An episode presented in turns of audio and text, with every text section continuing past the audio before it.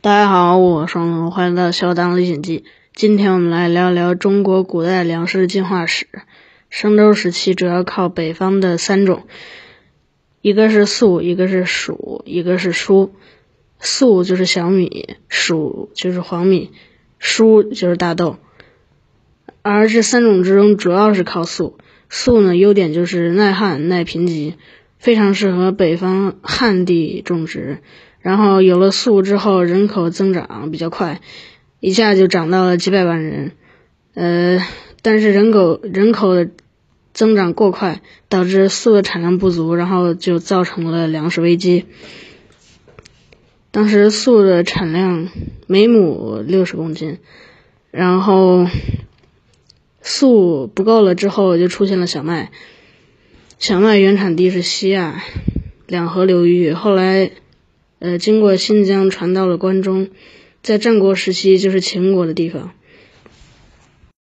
在秦国，小麦就逐渐取代了粟，成了粮仓粮仓的主角。呃，当时关中的气候和水文条件都非常适合小麦种植，小麦的产量也是粟的两倍。到了战国后期，秦国连年征战，呃，小麦的产量就。呃，让秦国出现了，使得秦国兵马未动，粮草先行，为秦国连年征战提提供了条件。战国时期运粮的消耗是非常大的，如果运三十三担，那么最后只能得到一担，呃，这算近的了。如果远的话，就是从中原到北方，那么运一百九十二担才能得到一担。呃，所以这样这些就可以反映出运粮的消耗非常大，也可以反映出当时小麦的产量有多高。到了汉朝时期，呃，从关中小麦呢又从关中平原传到了华北平原。文景之治的时候，呃，粮仓里都堆满了小麦，然后这就为以后汉武帝北击匈奴提供了条件。但是小麦的种植也出现了问题，就是土地盐碱化的问题。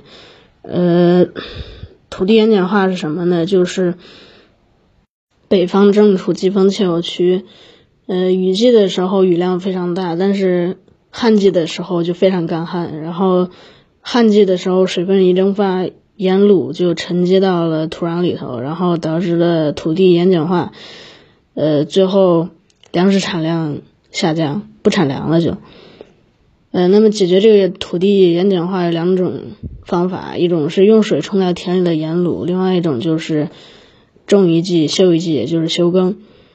呃，秦国时期修的郑国渠，正是用了用水冲掉田里的盐卤这一方法。嗯，但是后来呢，呃，因为小麦。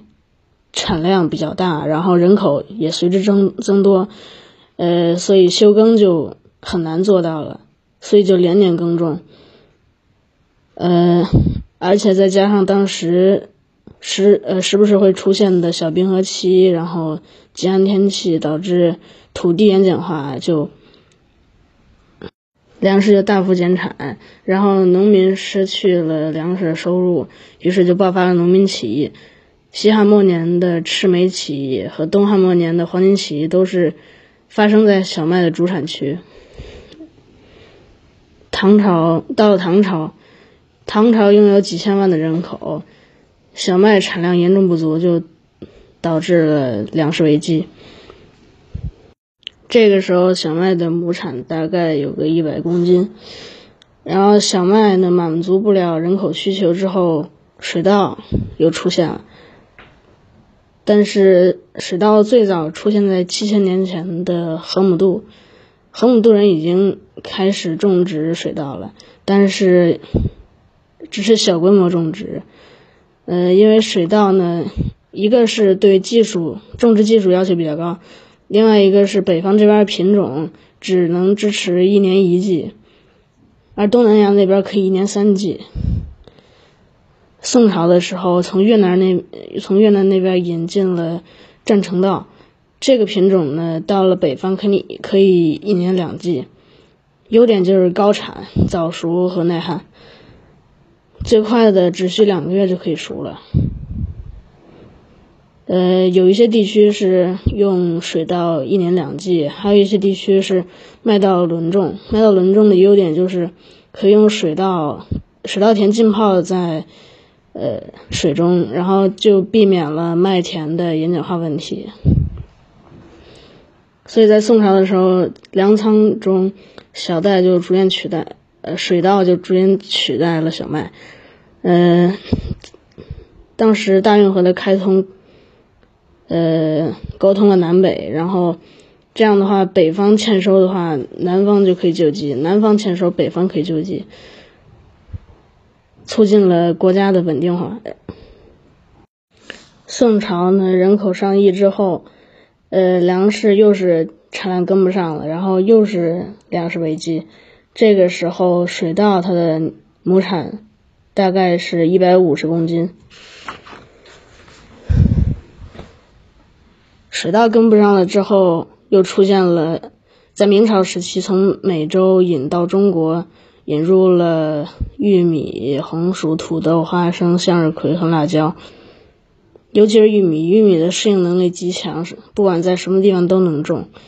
然后产量还特别高，每亩大概两百公斤。在清朝初期，嗯，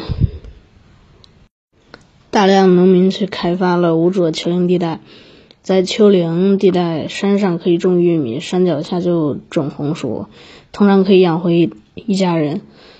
呃，花生和向日葵呢，他们的优点就是可以补充植物蛋白和脂肪。